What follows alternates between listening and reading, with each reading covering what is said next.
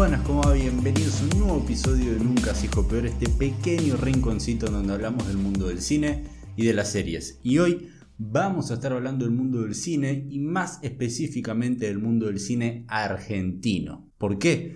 Porque hoy vamos a estar dando una opinión de Al acecho, una película de producción argentina protagonizada por Rodrigo de la Serna, dirigida por Francisco de Eufemia y quien además colaboró en la escritura del guion junto con Fernando Krapp. Tuve conocimiento recién de esta película cuando Netflix hace unos días nomás sumó esta cinta a su catálogo. Siendo completamente sinceros, es muy probable que nunca la haya visto, si Netflix no la sumaba a su catálogo y si además no estuviese protagonizada por Rodrigo de la Serna, ya que confío en el criterio que tiene este actor de cara a los proyectos que él va a participar. Ahora, hice bien en confiar en el juicio de este actor para ver al acecho? Bueno, de eso vamos a estar hablando en unos segundos, pero antes por favor te voy a estar haciendo recordar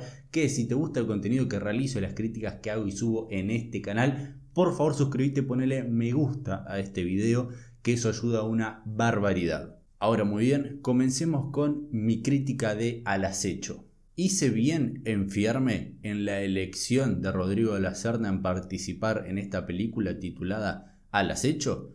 Bueno, yo creo que sí. Desde ya, Al acecho es un film que cuenta como principal escenario en donde prácticamente todos sus hechos van a estar ocurriendo el Parque Pereira Iraola ubicado en la localidad de Gutiérrez, provincia de Buenos Aires.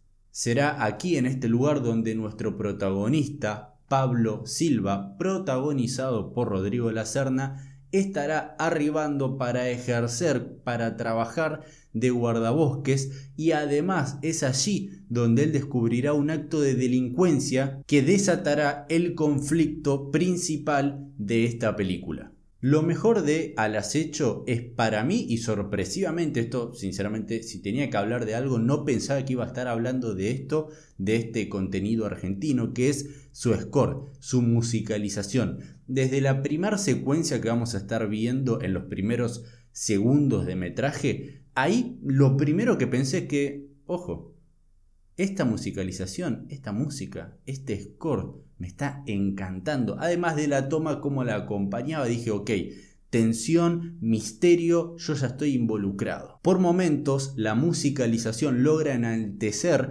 ciertas escenas y secuencias que por sí solas no dirían absolutamente nada. Así que, para quien compuso el score, muy bien. Y por otro lado, claramente está Rodrigo de la Serna.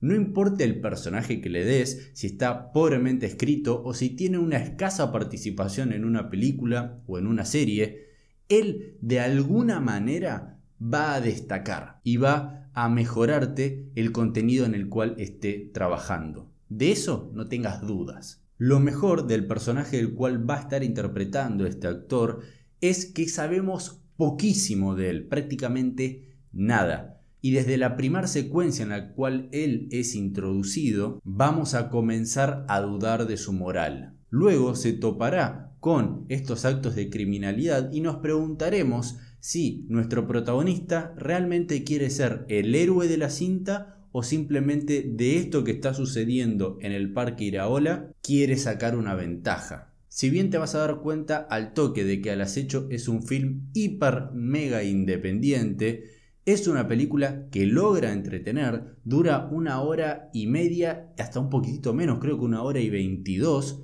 es decir, que se ve al toque. Y otro de los aspectos que para mí resultaron ser muy positivos es que si hay algo de lo que yo me vivo quejando de las producciones y de los contenidos argentinos son de la poca naturalidad que hay en los diálogos. En Al acecho, las conversaciones que hay entre los personajes que vemos en pantalla se sienten naturales y reales y eso me encantó. Pero algo negativo de Al acecho, y esto es algo muy personal y que viene desde mi punto de vista, es que el final no me gustó mucho, ya que en los últimos segundos, en los últimos minutos, en los instantes finales de la película, nuestro protagonista toma una decisión de último momento, de la cual yo siento que no está realmente bien construida, y es por eso que lo que le termina pasando a él y como termina siendo la conclusión de la película, no me termina de cerrar.